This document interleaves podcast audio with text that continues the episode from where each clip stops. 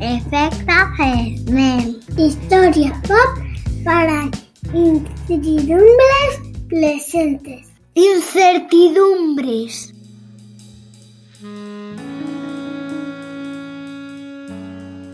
Al invitado con el que vamos a hablar ahora lo podemos presentar con sus propias palabras. Nació en Madrid en los años 60, en junio de 1968, felicidades, por cierto, y disfrutó, ha dejado escrito, de lo más parecido a una adolescencia feliz y libre gracias a todos aquellos que buscaron la playa bajo los adoquines. Comenzó a recorrer por su cuenta Europa a mediados de los años 80, Yugoslavia, el telón de acero. Luego, como periodista, vendrían Bosnia y Kosovo, pero también, más allá del Egeo, Afganistán, Irak o Líbano. Para alguien que como nosotros, de crío, quería ser Tintín, hablar con Guillermo Altares, periodista del país, corresponsal en guerras y hasta testigo en Sicilia de la captura de un capo mafioso, hablar con él, digo, conlleva mucho de envidia y mucho de admiración. Que no puede sentirlas hacia alguien que escribe indistintamente sobre Caravaggio, los neandertales, John Le Carré o el comisario Montalbano si inevitablemente se proyecta en lo que escribe y lo que escribe nos gusta tanto, lo cierto es que Guillermo Altares nos gusta mucho. Si no como amigo, es inevitable no tratarlo como cómplice, querido cómplice, en obsesiones y en mitomanías. A pesar de este desparrame de intereses, posiblemente hay un hilo que vincula gran parte de su escritura. Un interés profundo por la cultura europea, por las lecciones que podemos aprender del pozo de creaciones, de destrucciones, sobre todo, que acumulamos en lo que solo es, al fin y al cabo, una pequeña península de Eurasia. Con él, con Guillermo Altares, queremos hablar precisamente de esto, de las lecciones a aprender de la historia europea en un momento crítico para nuestro continente. Guillermo, ¿qué tal? ¿Cómo estás? ¿Qué tal? Me habéis puesto como un tomate con la presentación. Hola Guillermo, bienvenido a Efecto Fresnel. Si tuvieras que decirnos dónde encontramos la esencia de Europa, en qué ciudad, eh, o en fin, si la encontramos en una ciudad o si la encontramos en el, en el, en el campo o en, o en, otro lugar, ¿a dónde nos llevarías para, para, encontrarla? Bueno, yo creo que Europa es la mezcla de las dos cosas, la mezcla de la dicotomía y a veces el enfrentamiento entre el campo y la ciudad Em, y luego cada vez tengo más la sensación de que hay ciudades que son países dentro de Europa. Por ejemplo, eh, no sé, es que yo creo que en todas las grandes ciudades europeas encontramos Europa. A mí un ejemplo que últimamente me interesa mucho por el Brexit, que es, que es Londres. O sea, Londres en cierta medida es más un país que, que, que una ciudad, o es una ciudad dentro de un, de un o es un país dentro de un país, pero Londres es más que una ciudad, ¿no? Y, y Londres eh, se opuso furibundamente al Brexit porque hay pocas ciudades tan, tan europeas y donde pasen mm, tantas personas de toda Europa y tantas personas de, de, toda Europa. O sea, desde, yo tengo 53 años, desde mi generación ir a Londres era un sueño, ir a Londres a, tra a trabajar a, como camarero, eh, un amigo arquitecto, eh, un amigo de mi pueblo de Segovia que de repente necesitaba ganar un poco de pasta y hacía doble turno en una pizzería y con eso de repente volvía medio rico a, Se a Segovia. Mm, Londres siempre ha sido una ciudad de de las esperanzas. Hay en un barrio bangladesí del este de Londres, hay una, una mezquita que antes fue una, sinagoga y antes fue una iglesia hugonota. Y eso refleja la larguísima historia, la, la mezquita de Brick Lane, y eso refleja la grandísima historia de, de, refugio, ¿no? Y Londres es una ciudad mm, súper interconectada con el resto del mundo y de Europa desde hace siglos y siglos. Eso creo que, no sé si lo cuento en el libro o no, pero creo que sí. Hay un, sarcófago muy famoso que se encontró también en el este de Londres, en lo que entonces eran las afueras de la ciudad, por lo tanto, donde los romanos construyeron el cementerio, que se llama la Dama de Spitalfields y un, un sarcófago tardío romano y cuando lo abrieron se encontraron con que era una señora vestida con, con sedas de palmira, ¿no? Y ya estamos hablando pues del siglo III, poco antes de la salida de los romanos. ¿no? Entonces, sí, yo creo que soy una ciudad que, re, o sea, muchas, te podría contar las mismas historias de París, de Lisboa, de, Madrid, de Praga, de, de, Budapest, pero creo que, que Londres, que ha sido una ciudad de tantos sueños para tantísimos jóvenes europeos, ¿no? Yo empecé mi carrera periodística en, en, en, Londres trabajando de becario en, en, la agencia F en el año 88, que ha pasado mucha agua bajo, bajo el, puente y esa idea de, de una ciudad cosmopolita, global, unida al mundo, profundísimamente europea creo que Londres respondía ya como pocas. También con los problemas de las grandes ciudades, ¿no? Eh, precios disparatados, barrios enteros comprados por millonarios rusos que nunca van y que cierran los comercios, un transporte público que yo creo que es el, más denso y antiguo del mundo y a la vez, eh, si habéis ido a Londres en hora punta, impracticable. O sea, si tienes la mala suerte de tener que coger el metro a las 5 de la tarde, flipas eh, hasta qué punto estás metido en una caja de sardinas de la dimensión y sin embargo tiene unas redes de autobuses increíbles. O sea, puedes hacer viajes turísticos y una vez que, que llevé a, a, mi madre a, ver Londres, que hacía mucho que no iba, hicimos un par de recorridos en autobús en la parte de arriba y ves, y ves todo Londres y vas pasando de barrios de la diversidad absoluta, ¿no? Porque Londres también, o sea, Europa también son los barrios de bangladesíes y los barrios de, de personas que, que, digamos, eh, pertenecen a culturas que no nacieron en Europa y que han sido absolutamente y perfectamente integradas en Europa y que forman parte de nuestra cultura, ¿no? De las muchísimas sandeces que promueve la ultraderecha. Yo creo que una de las más graves es cuando, no sé quién utilizó esta palabra de estercoleros multiculturales, cuando decís es que Europa siempre ha sido multicultural, ¿no? Eh, cualquiera que se imagina cómo era un mercado romano y cuántas lenguas se hablaban en, en, en, en la Roma del siglo, en la Roma de Augusto, eh, vería que esa, es, que esa es la Europa y sí ha sido Europa desde el, desde el principio, ¿no? Y Londres también refleja eso de manera. Eso es, perdonad si me, si me permites, Guillermo y Enrique. Recuerdo, ¿no? Creo que fue hace un par de años o así, hubo una cierta polémica, creo que a raíz de una serie me parece que esta eh, Mary Bird ¿no? Eh, presentaba, no sé si para la BBC, donde ella hablaba de, de, un británico de época, de época romana que creo que era pues de rasgos, de rasgos, ¿no? De, no sé si del norte de África o negro, Y eso no generó un, debate ¿no? En, en, el Reino Unido del Brexit, eh, que, que, de alguna manera, pues bueno, anticipa también temas que vamos a tratar ahora, pero y refleja muy bien quizás el, estado de ánimo y bueno, y la ruptura de ese, de ese cosmopolitismo que, que también condensa, condensa Londres. Bueno, en, parte todas esas personas que atacan el cosmopolitismo y la diversidad, eh, lo, que, lo que en el fondo es, es que niegan la historia, niegan hasta el, ADN, ¿no? Sí, creo que era un gobernador, eh, un gobernador romano de, de, las Islas Británicas que era nacido en, o sea, no, sabemos si era, negro, seguro que era o bereber o negro, pero era nacido en lo que entonces era África, ¿no? Y era evidentemente un gobernador inglés eh, africano, ¿no? O sea, inglés es una, una tontería. Un gobernador de, de Britania africano. Y es que el, el, imperio romano era, era así y era eso. Y, y desde entonces, si podemos considerar el imperio romano casi junto a los griegos, la, fundación de Europa es, era así entonces y ha sido así siempre. Y Londres ha sido siempre una ciudad multicultural y, bueno, es que cualquiera que ha vivido en Madrid se da cuenta que uno de los grandes cambios que ha vivido Madrid más positivos es esa multiculturalidad. Yo me acuerdo que cuando era joven interrealista, a los 20 años, iba a Londres y me encantaba ir a un restaurante indio, me, encantaba buscar de repente un restaurante afgano o un, restaurante chino donde eras el único que no era chino, o me iba a París a los, a los restaurantes de judíos tunecinos de, de Belleville, por ejemplo, a comer un cuscús de pescado y una cosa maravillosa, ¿no? Y eso en Madrid no existía. Total. Una, una pregunta, perdona Guillermo que te, que te, que te, que te interrumpa, pero, pero creo que, que, bueno, estás anticipándonos la respuesta, pero tú has escrito un libro y no es de lo único de lo que queremos hablar contigo, ¿eh? de una lección olvidada, viajes por la historia de Europa, que evidentemente recomendamos mucho, si no, no hubiésemos invitado y no querríamos hablar con Guillermo durante este tiempo. Tú has hablado y hablas en ese libro, pues básicamente de la historia europea.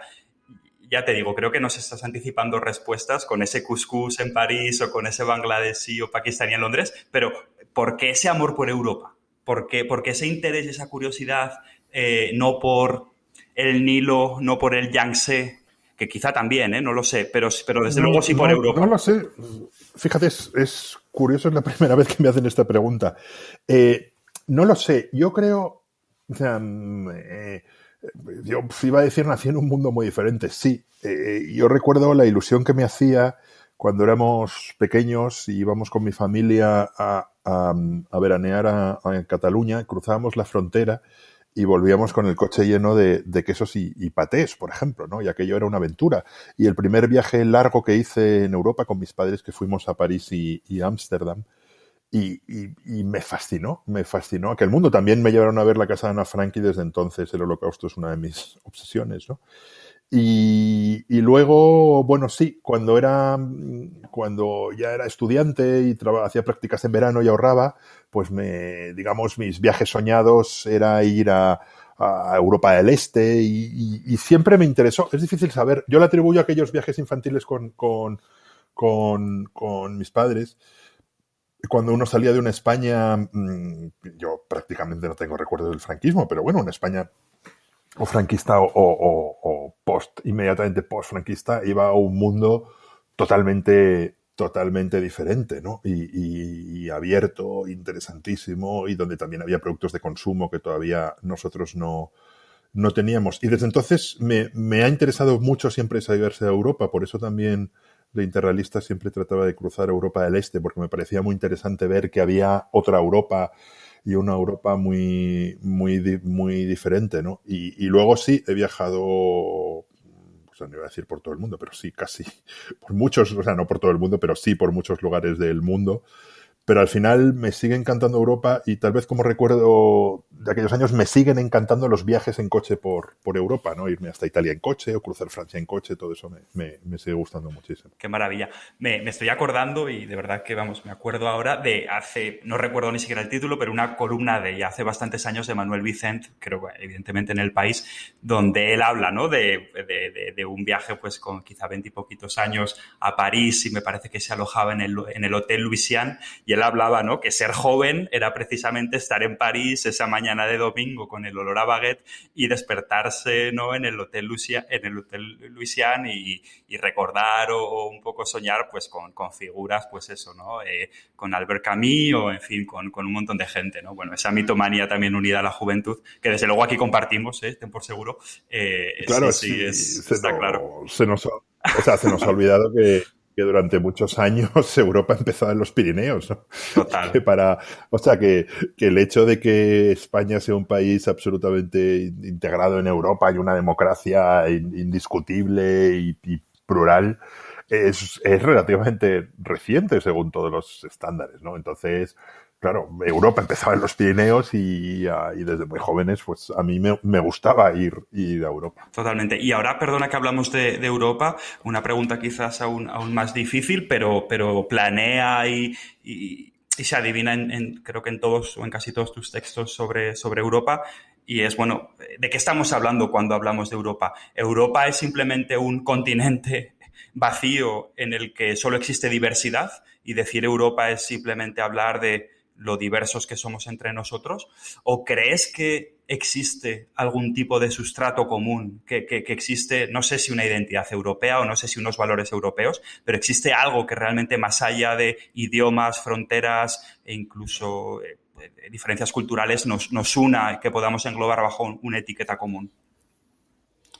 Sí, yo creo que sí, es, es difícil de encontrar y yo creo que es sobre todo una cuestión de más de voluntad que de otra cosa, porque Europa es es profundamente diversa. No sé, ocurre, existe una Europa musulmana en los Balcanes, existe una Europa musulmana durante siete siglos en, la península ibérica, em, existe una Europa protestante, existe una Europa católica, existe, para mí cada vez estoy más convencido de que la gran división europea y la única división europea que nos tenemos que tomar en serio es la, Europa en la que se come bien, que son muy pocos países y que sabe, sabe eh, utilizar el aceite de oliva y, el, pescado fresco y, el, y, la cultura del, vino y la Europa en la que se come fatal. Lo siento mucho y no quiero... Pero, una, bueno, una cosa, en, Londres ya no se come tan mal. En Londres se come bien. Fíjate, había una editorial muy, muy bonito del Financial Times, de los mejores editoriales que he leído en un periódico, que me encantó, que criticaban el, el Brexit a través de la comida. Y entonces decían, hubo una época en que en Europa, se en Londres, se comía fenomenal, no sé qué. Y luego vino todo el nacionalismo británico, entonces nos quedamos como un país cerrado y, se empezó a comer mierda. Y luego, eh, em, no sé si decían mierda, pero más o menos la palabra. Se aproximaría bastante al tipo de luego, eh, eh, Europa, o sea, Londres entra en la Unión Europea, se convierte en una capital internacional y se convierte en la, en la ciudad en la, que, en la que mejor se come de, Europa con restaurantes maravillosos, no sé qué, no sé cuántos, y, luego, ahora con el Brexit, vamos a volver a comer mierda. Entonces, de todas esas muchas divisiones europeas, yo creo que hay una, una cierta identidad común que yo creo que, tiene que ver con la ilustración, que tiene que ver con la superación de las guerras de religión, que tiene que ver con una, con una construcción, una voluntad de construcción democrática, que tiene que ver con una cuestión de, de igualdad. Y en cierta medida Europa tiene algo de utopía y tiene algo de, de, de atracción como es lo que nos pasó a los españoles, ¿no? O sea, hemos tenido un golpe de Estado, eh, joder, a ver si entramos en Europa y esto se arregla, ¿no? Y es un poco también lo que le pasó, que eso es una de las cosas más interesantes que he cubierto en mi vida, que fue la entrada de diferentes, la, enorme ampliación de 2005 que, que, le pasó a muchísimos países europeos, donde entran de repente en, en Europa también con la esperanza de a ver si todos estos problemas que tenemos y todos estos años de dictadura se arreglan, ¿no? Eh, eh, luego eso en algunos países como Hungría o Polonia se convirtió en una enorme decepción porque yo creo que están derivando hacia unos valores claramente antieuropeos, ¿no? Pero si los Balcanes siguen teniendo esa esperanza de a ver si, si entramos en Europa y, y, los países que se quedan fuera de esa órbita, desgraciadamente países europeos como eh, que entran bajo la órbita rusa, sobre todo ahora mismo Bielorrusia, pues tienen la sensación de que están fuera de algo muy positivo, ¿no? Y si en ningún otro bloque del planeta ha ocurrido algo parecido a la, a la, a la Unión Europea. O sea, ni siquiera entre Canadá y, y, Estados Unidos tienen un acuerdo de libre comercio, lo que sea, pero no hay nada remotamente parecido a la Unión Europea, ¿no? Entonces, esa voluntad que une a los que están en la Unión Europea y a los que están fuera, yo creo que se podía definir en cierta medida como, como Total, totalmente. Yo, ahora que, que hablas, ¿no? De, de, esa voluntad de querer unirse a ese sustrato común, dentro de lo difuso y ambiguo que sea, pero vinculado, pues, como tú comentabas, ¿no? Posiblemente a la ilustración, a, al deseo de, bueno, de paz, de, cierta construcción, de concordia. Hace un par de años estuve viajando con, tranquilidad durante un mes largo por, por Georgia y por Armenia y, de verdad que, aun habiendo leído sobre la zona, etcétera, me llamó mucho la atención la, la, voluntad de ser europeos que, veías, por ejemplo, en un país como Georgia, ¿no? Donde los edificios públicos, eh, sin ser miembro todavía de, la Unión, teniendo creo que algún tipo de acuerdo con, la Unión, los edificios públicos todos ya ondeaban la bandera de la Unión y tú hablabas lógicamente con, ellos bajo la sombra ¿no? de Putin y de, y de, y de, la órbita rusa y evidentemente ellos se definían como muy europeos, ¿no? O sea, había ahí un pálpito también por vincularse a este, a esta, esta idea común que me llamó mucho la atención. Aquí ya han pasado unos años bastantes desde que nos unimos y posiblemente pues eh, se, se, va quizá enfriando ¿no? ese, ese palpito. En relación en todo caso con, con esto, sí que también quería, quería preguntarte, eh, Guillermo, eh, leyendo estas últimas semanas también, pues para preparar la conversación contigo, ¿no? Los europeos, el libro de, de, de Orlando Orlando Figes, que, publicó hace, hace, hace unos años. Claro, él efectivamente ¿no? habla de los europeos, de la cultura europea, del surgimiento de esa, de esa identidad en el siglo XIX, fundamentalmente vinculado pues, a la expansión del ferrocarril, etc. Pero bueno, eh, yo me preguntaba, digo, bueno, ¿hasta qué punto, no? Eh, de las cosas de las que está, hablando este hombre vinculadas a Europa, el mercado del arte, la ópera, los ferrocarriles, eh, la literatura, eh, es, es, es, es, a quién alcanza, ¿no? Es decir, es, esta Europa era, es una Europa o era una Europa fundamentalmente para las élites o también existe una Europa que pueda y que alcanza a las clases medias y bajas, ¿no? Muchas veces creo que el discurso de los valores de las cantatas de Bach y de la, y de la, y de la literatura francesa, pues eh, como identidad europea vincula mucho a las élites y a gente quizá tan friki eh, como nosotros, pero ¿dónde está el gancho de Europa, ¿no? Para, para, otra, para gran parte de la población también. Yo creo que sí alcanza los, a los, a los jóvenes. una de las muchísimas cosas que me interesó muchísimo el libro de Fiches fue la idea del ferrocarril, ¿no? Porque yo no pertenezco a la generación Erasmus, no hice Erasmus, todavía no existía, pero sí pertenezco a la generación Interrail, ¿no? Y otra de las cosas que me hizo amar Europa es la posibilidad de sacarte un billete de tren por dos duros y recorrer, o sea, esa sensación de libertad de ir a la estación de Chamartín y decir, puedo ir donde me dé la gana durante el próximo mes. Y aquí me, me, me sellan una vez que cruzo la frontera, es barra libre, ¿no? y, y yo creo que, lo, que los Interrail, que la generación Erasmus, a mí me sorprende mucho los hijos de amigos, la facilidad con la que se mueven por, por Europa, los lugares en los que, en los que han estado. Un, el hijo de unos amigos que es eh, ahijado mío, de repente está en, en, en, Tesalónica, se comió toda la pandemia, eh, una facilidad para moverse. Yo decía, este chaval se va, no habla una palabra de griego y sin embargo le va fenomenal. Y una de las cosas que más lamentaban los jóvenes eh, ingleses al irse es la, la pérdida del, del Erasmus, ¿no? Entonces yo, yo creo que, que, sí, que la Europa de la que habla Fitch es esa Europa donde se crea ese mundo en el que vivimos ahora, caballo entre los siglos XVIII y XIX, con la revolución industrial, donde también efectivamente se crea ese género paneuropeo que es, que es la ópera, puede ser una Europa de élite, pero yo creo que cada vez menos, eh, cada vez más eh, Europa baja la vida cotidiana y yo creo que en los próximos meses todos los europeos que hemos padecido la pandemia lo vamos a comprobar con, con la llegada masiva de, de, fondos, ¿no? Entonces, no, yo no creo que había un mito de una Europa de las élites que se hace en Bruselas, pero cada vez, eh, cada vez menos, pese a que a los errores, los enormes errores de Alemania durante la pandemia de, durante la pandemia, durante la crisis de 2008, que en parte se han subsanado durante la pandemia, ¿no? pero digamos ese castigo impuesto al sur de Europa por haber sido un mal alumno, eh, yo creo que eso afortunadamente forma parte del, del, pasado, ¿no? Y yo sí que creo que en una Europa de los ciudadanos y creo ciegamente. Yo te quería preguntar, volviendo, volviendo un poco antes cuando hablabas de la, de la mm, adhesión, progresiva adhesión de países a la, a la Unión Europea y de como, como un anhelo, como una especie de em, conjunto protector hasta cierto punto de una serie de instituciones, libertades, etcétera.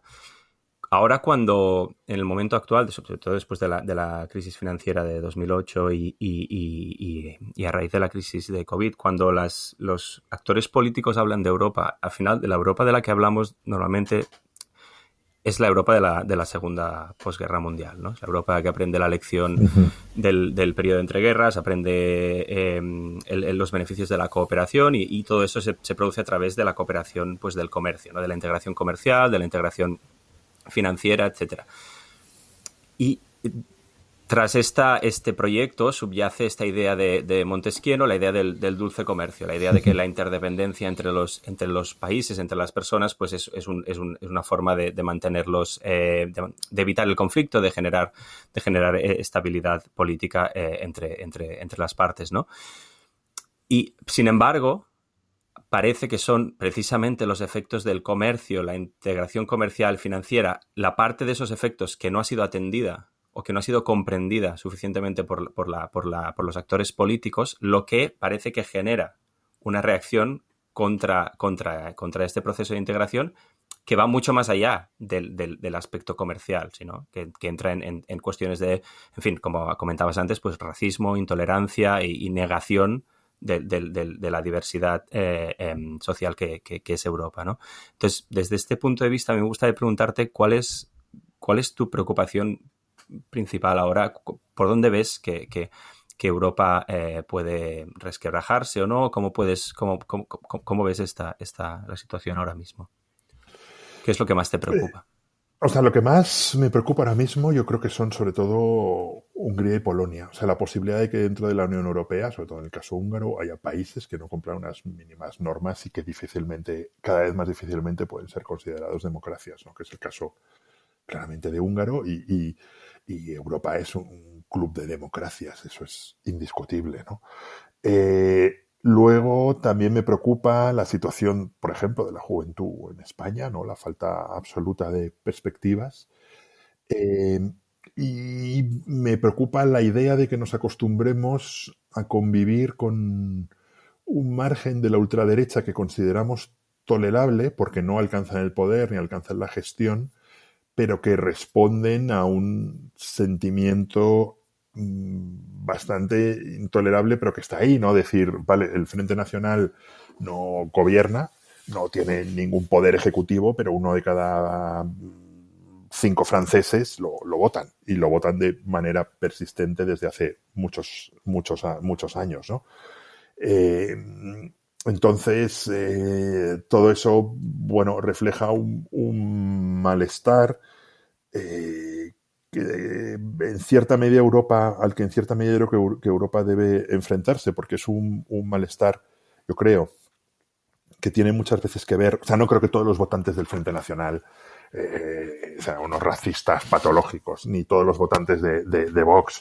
Eh, creo que muchas veces eh, el, Frente Nacional no solo bebe de los votos del sur de Francia, sino que bebe mucho de los votos de todas las zonas industriales del norte, absolutamente que que contaba Bertrand Tavernier en la película esta maravillosa de esa como aujourd'hui, ¿no? De, de, de, los, de las zonas desindustrializadas, mineras del norte de Francia, donde las perspectivas sociales son nulas, donde los niños viven en condiciones horribles y, y, y, todo eso al final se cabrean y, votan al frente, al frente nacional, ¿no?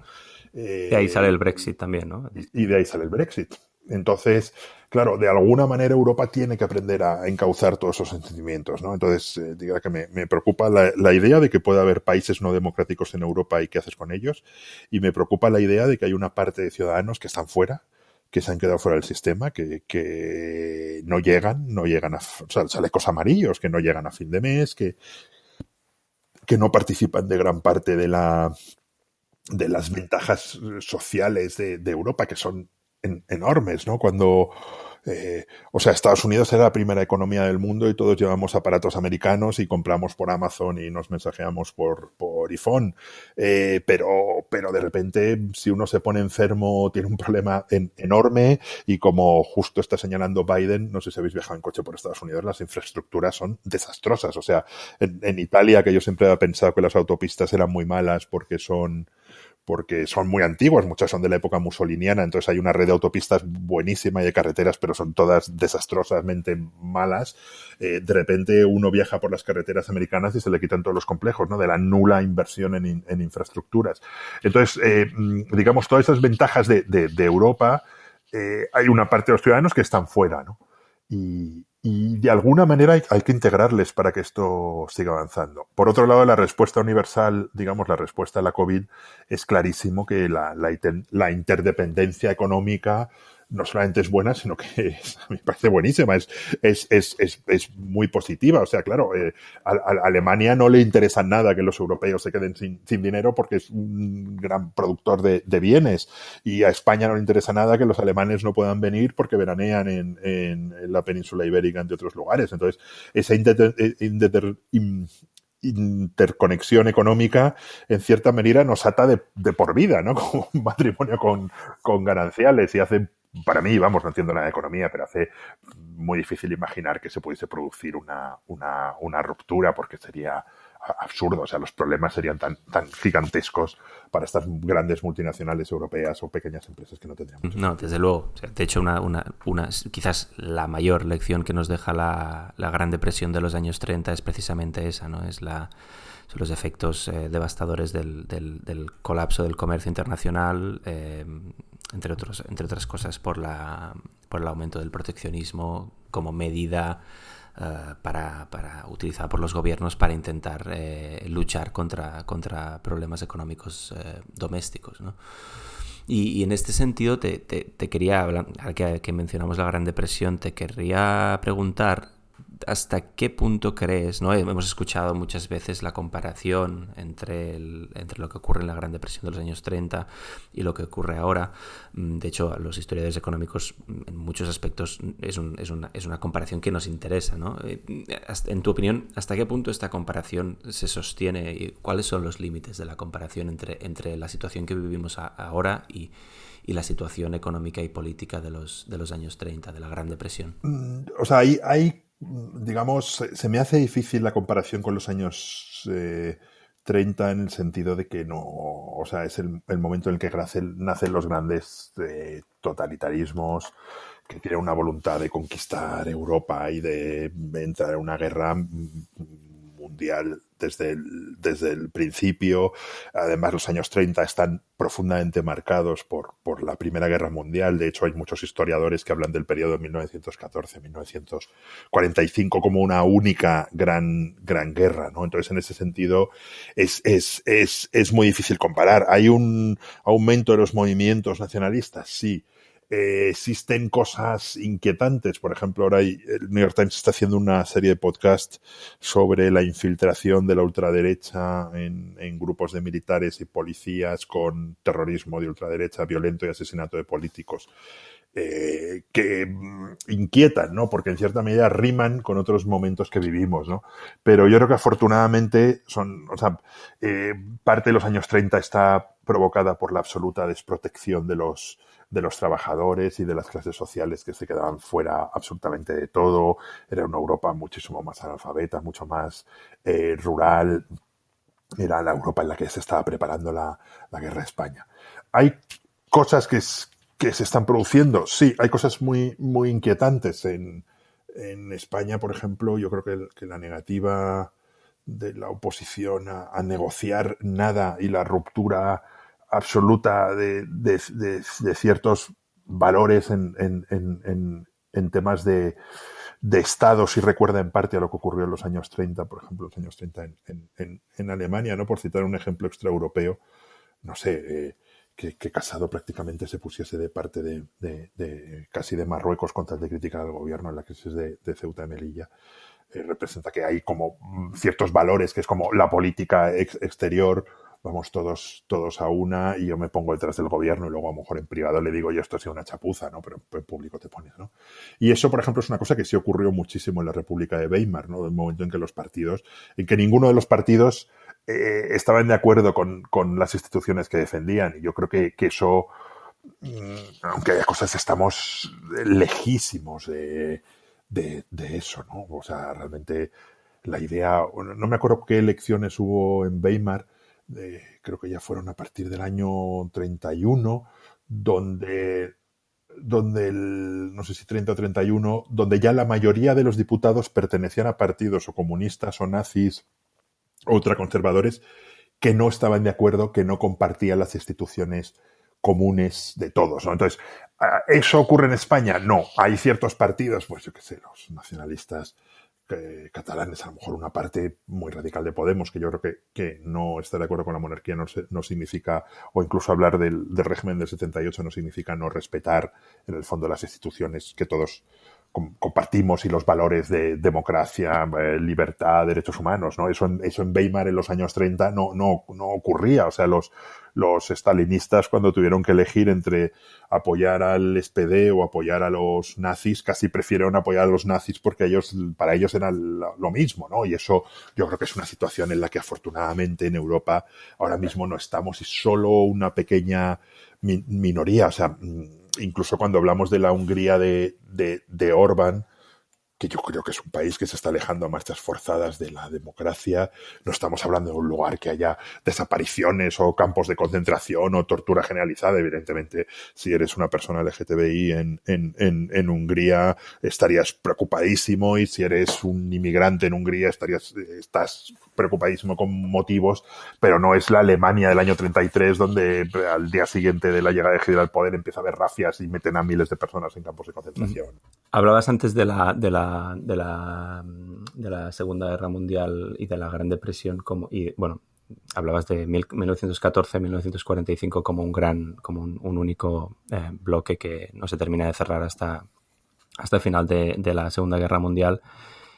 No tienes la sensación esta que tenía ahí en, el libro mm, El mundo de ayer. Stefan Zweig tiene, hay una un, sentimiento del que habla bastante, que es en el verano de, de, 1914, tiene esta, esta sensación de una felicidad em, desmedida, como una cierta inconsciencia de que hay una serie de fuerzas, eh, en fin, eh, subyacentes que están a punto de generar un, un seísmo, ¿no? Entonces, entiendo que por lo que, por lo que comentas estamos muy lejos de, de, un momento así.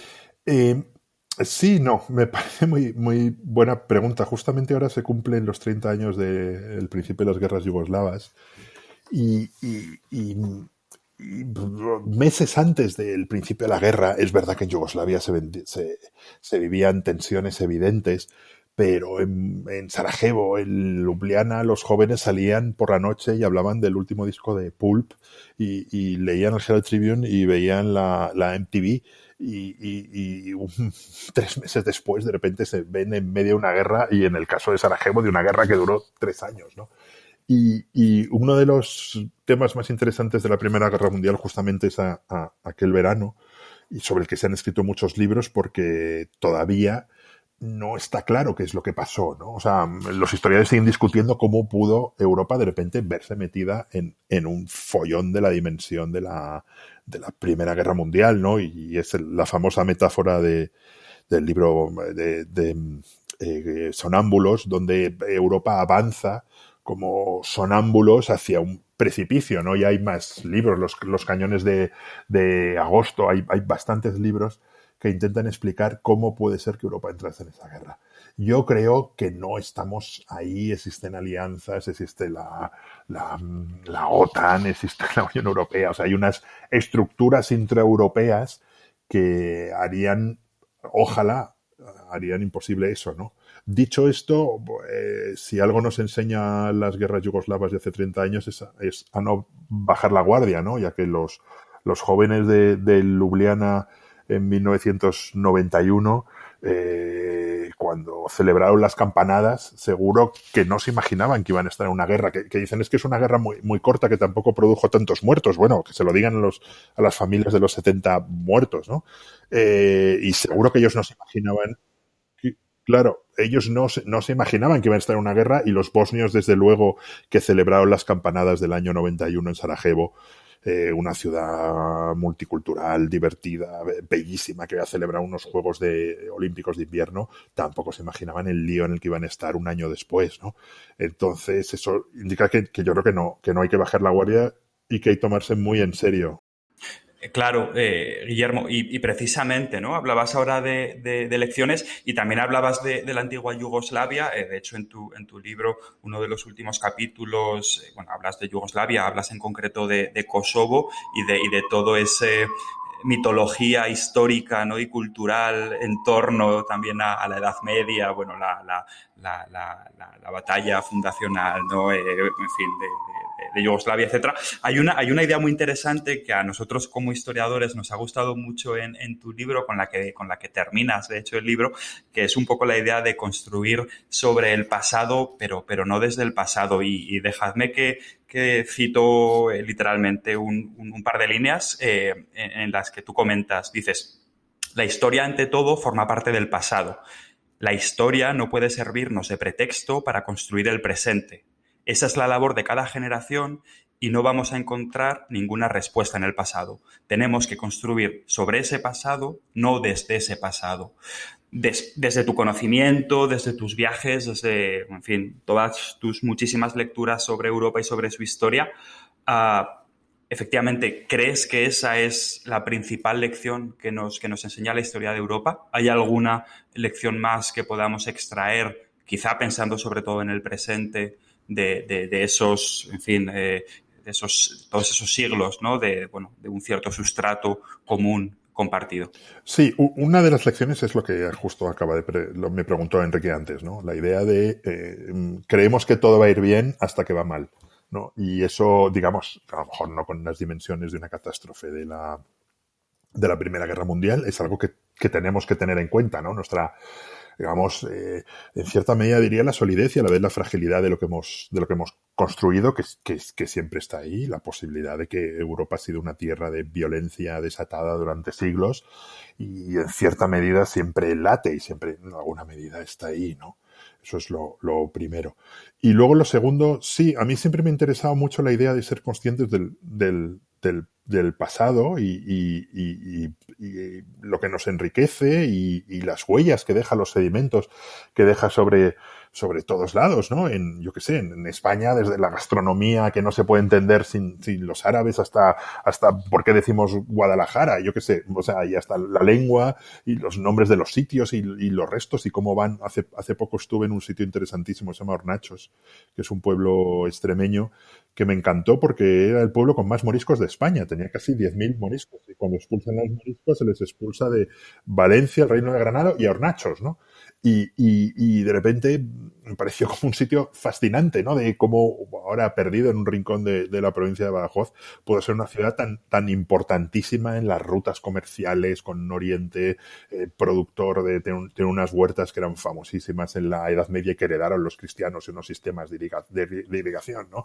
Entonces, ¿eso nos tiene que condicionar? No no, decir, es que esto siempre es una nación. Bueno, o no, yo qué sé, son todo construcciones artificiales, ¿no? En realidad depende de la voluntad de los ciudadanos y de la voluntad de los ciudadanos para vivir en paz y, democracia.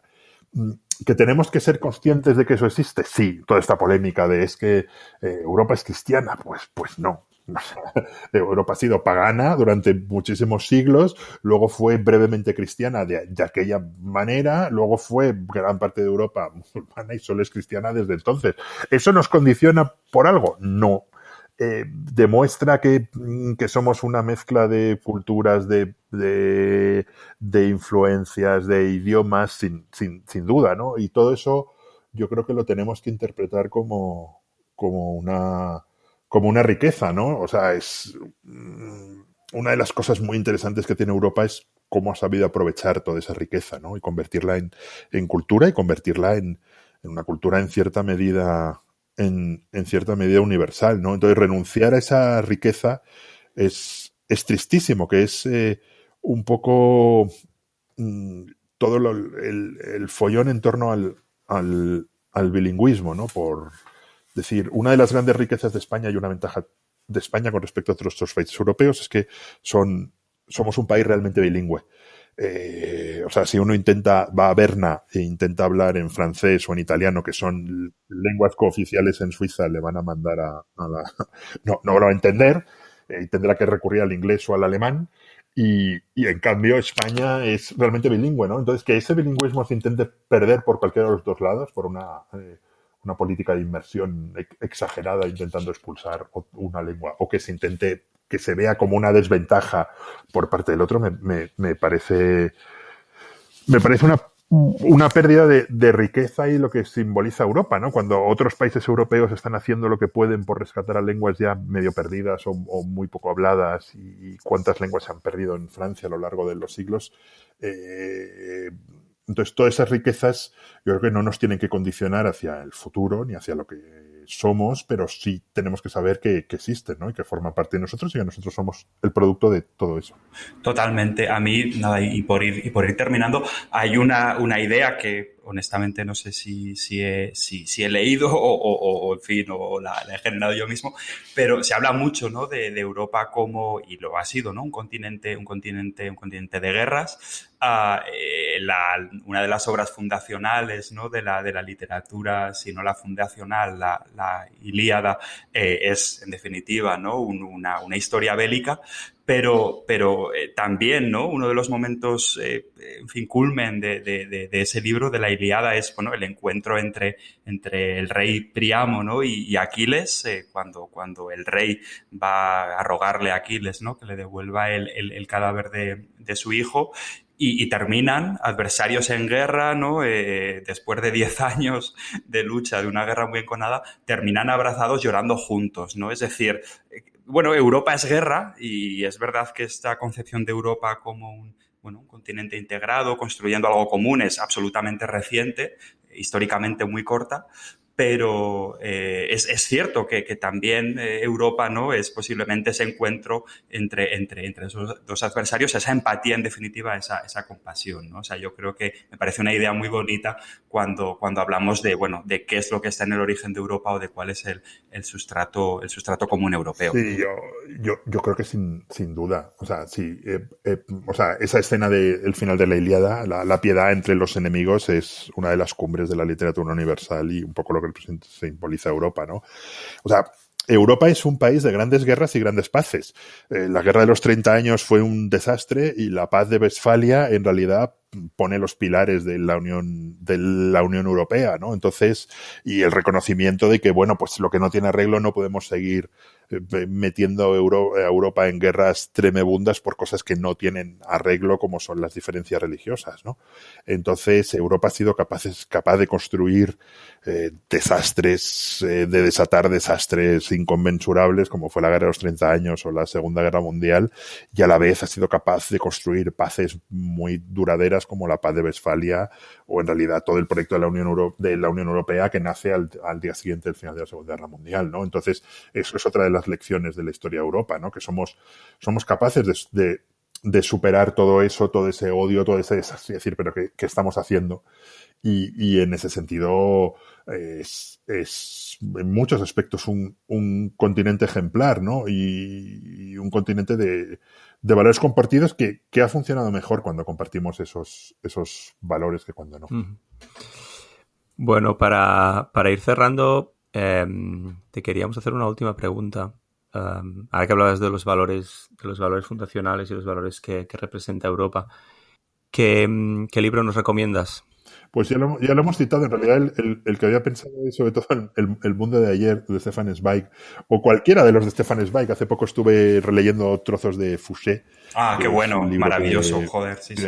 Maravilloso, que refleja un poco también esa Europa negra de la policía Allí, y que y perdona, también es Europa. Y perdona, Guillermo, porque que no me resisto a hacer la, la el, el en fin, el comentario, el, el Fusé, ¿no? Que es que, bueno, el, el, personaje oscuro europeo y nosotros, por desgracia, y además, bueno, tú lo conoces personalmente y tenéis relación, nosotros tuvimos al, al Calomarde sobre el que ha escrito Sergio del Molino, ¿no? Es decir, sí, sí, incluso, sí, incluso con los malos tuvimos que conformarnos en, con, con los de segunda división. Sí, sí, el, el, el, fuche español, pero vamos, si, si, quieres también, eh, habéis dicho los admiradores a Tintín, yo creo que, que también la lectura de Tintín con todos sus defectos y con, digamos, el, el paternalismo colonialista de Tintín en el Congo, también la, la, la, lectura de Tintín, o sea, hay una Europa de Tintín, la del cetro de Otocar o la de, o, o la de la Isla Negra o la de tantos que, que existen, ¿no? Entonces yo recomendaría eso, pues el mundo de ayer y si no, eh, la lectura de Tintín, de Corto Maltés o de Asterix o Obelix. Me, me, valen cualquiera de los tres para comprender en cierta medida lo que es Europa y, y, valores compartidos en Europa, porque yo creo que, que todo europeo ha leído a Tintín o a Asterix Obelix y le ha marcado la infancia y por lo tanto el resto de su vida. Absolutamente. Y, y perdona, que, y perdona que, que, vamos terminando. Muy bien leer a muy bien leer a, a, Corto Maltés, pero el valor fundacional ahora es que todos vemos Netflix y HBO.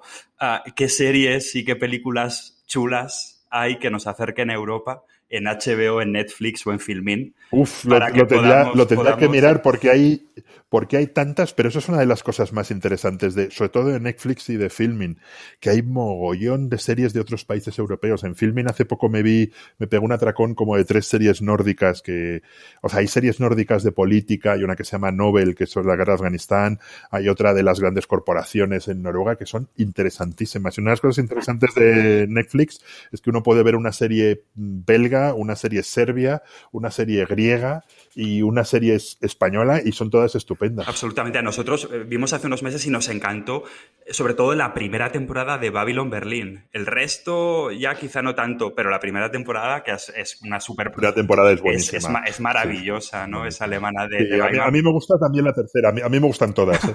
porque es una recreación... Y además creo que es la, la la serie más cara de la sí, historia de Europa. Sí, sí, efectivamente, sí. creo que es el caso. Guillermo, ha sido un placer estar hablando estos Pues nada, 45, muchísimas gracias a vosotros. minutos. Eh, hemos, bueno, hemos aprendido un montón, hemos sobre todo disfrutado mucho. Gracias por aceptar la, la invitación y, y, nos vemos pronto. Nada, Cuídate. Pues muchísimas gracias. gracias. Un abrazo, hasta luego. Un abrazo. un abrazo, a los dos. Hasta luego, chao. chao. Un podcast Enrique Jorge Miguel La Borda.